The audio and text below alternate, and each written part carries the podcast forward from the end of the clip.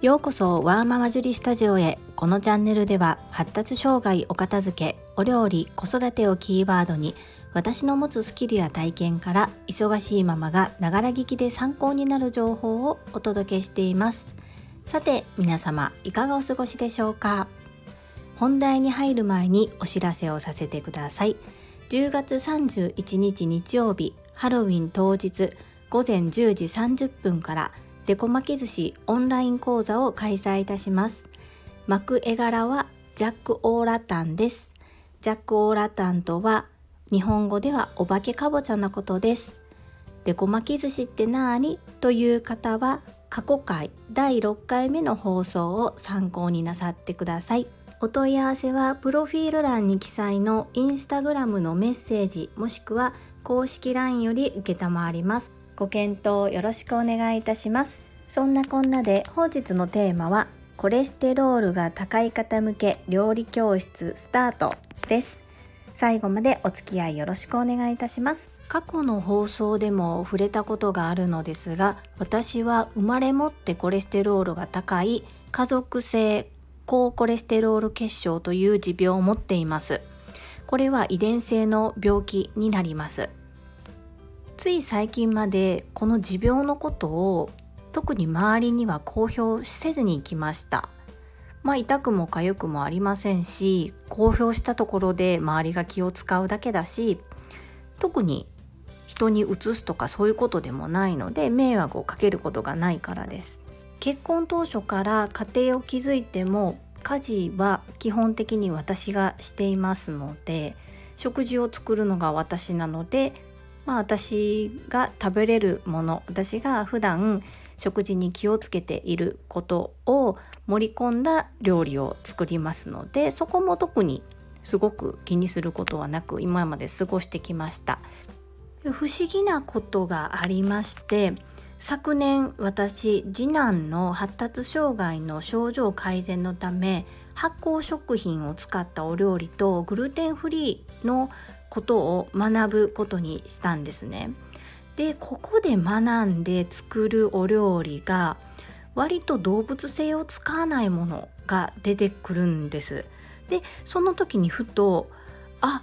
この料理って私の持病である家族性高コレステロール血症の方だったり今生活習慣病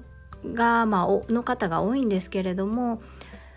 遺伝でもともとコレステロールが高い持病じゃなくても中性脂肪やコレステロールを健康診断で指摘されて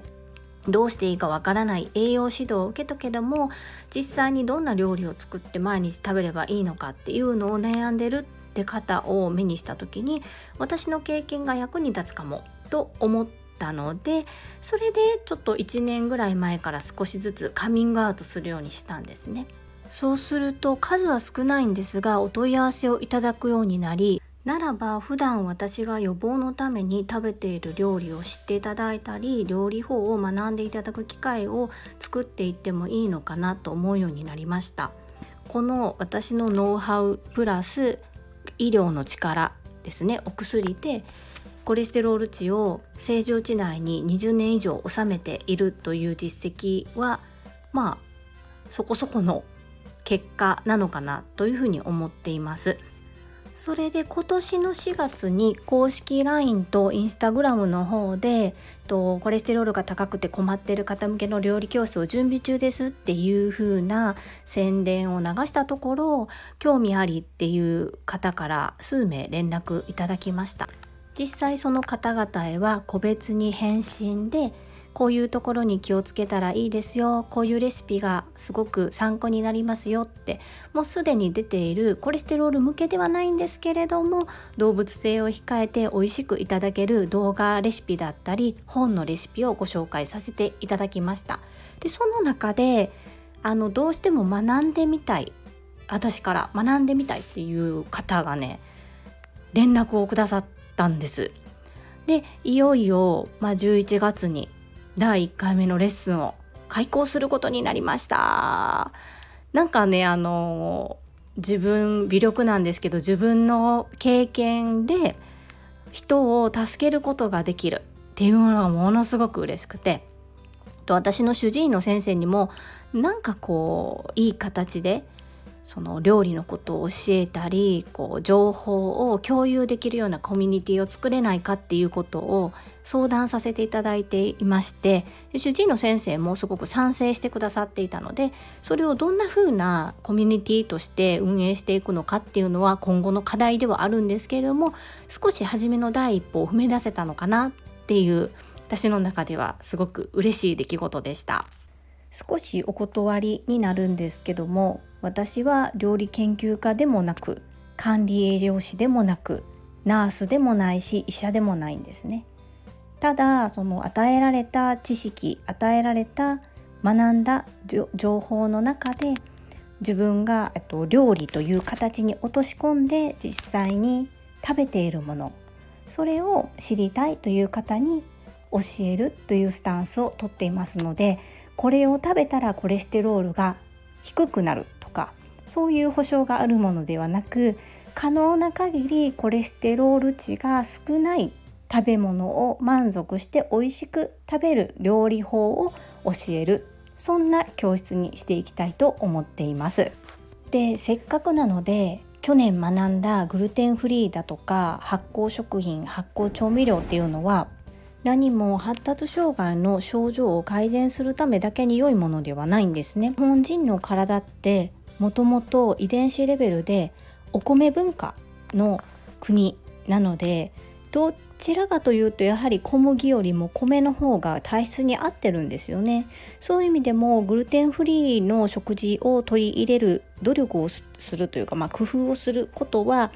えー、家族全員まるっと健康で元気になる部分にもなりますし発酵調味料や発酵食品に関しましても免疫力を高めるのに良いとされていますので今猛威を振るっているコロナウイルスだとかこれから寒くなってきて増えてくるインフルエンザノロウイルスなどの予防というかそれらにかからないような免疫力をアップするためにもとても有効だというデータも出ていますので普段の食生活の中に取り入れていくことはどなたでも健康に過ごせるっていうことにつながってきます。実際に今マスクをしているからということもあるのかもしれないですけどこのコロナウイルス騒ぎになって約1年半が経ちますが家族全員これといって風邪らしき症状だったり高熱を出したっていうことがありませんので、まあ、絶対に料理だよとはちょっと言い切れないですけれども少なからず関係してるんだなっていうふうに思っています。前にも一度お話ししましたけれども病気になってからお金を大量にかけるのではなく普段の食生活から少しずつ体に投資をしてあげて病気にならない体づくり予防治療っていうことをしていく。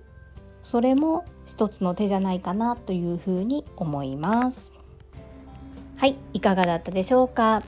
本日も最後までお聴きくださりありがとうございました。ママの笑顔サポータージュリでした。